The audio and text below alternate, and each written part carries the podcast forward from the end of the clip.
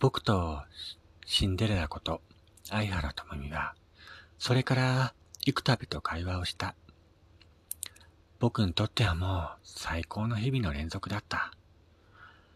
今度は思い切ってデートに誘ってみようか。なんてな。僕は一人で勝手に笑っていた。そんな彼女と会話をするようになってから1ヶ月。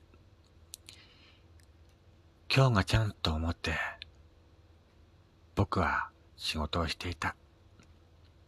夜中の12時、自動ドアが開く。彼女がやってきた。僕は自分の目を一瞬疑った。あれ、ともみさんの隣の男は誰なんだろう？そう言いたかった。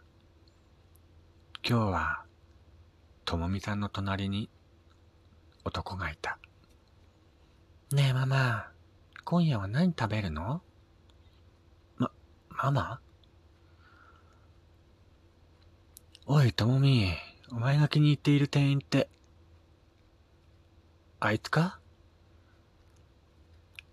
僕は自分の耳、目を疑った。ねえ、拓也くん。今日はこれ買ってくね。そうそう、拓也くんって面白いからさ、家の人にも会わせたくって。この人、私の主人で、りょう。そしてこの子が子供の恵み。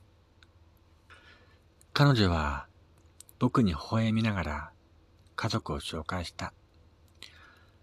その笑顔が今日の僕にとっては心にすごく刺さるのはなんでだろう。あ、ありがとうございました。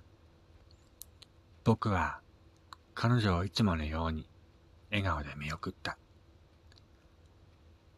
はあ、あ子持ちのお母さんだったとは。僕は愕然とした。僕の彼女に対する思いが崩れていく音が聞こえてきた。こうして僕のシンデレラ物語は幕を閉じたわけで。はあ、ともみさん、どうかお幸せに。3日後、僕はそのコンビニのバイトを辞めた。今は別のコンビニでバイトをしている。今度のシンデレラは誰なんだろうか。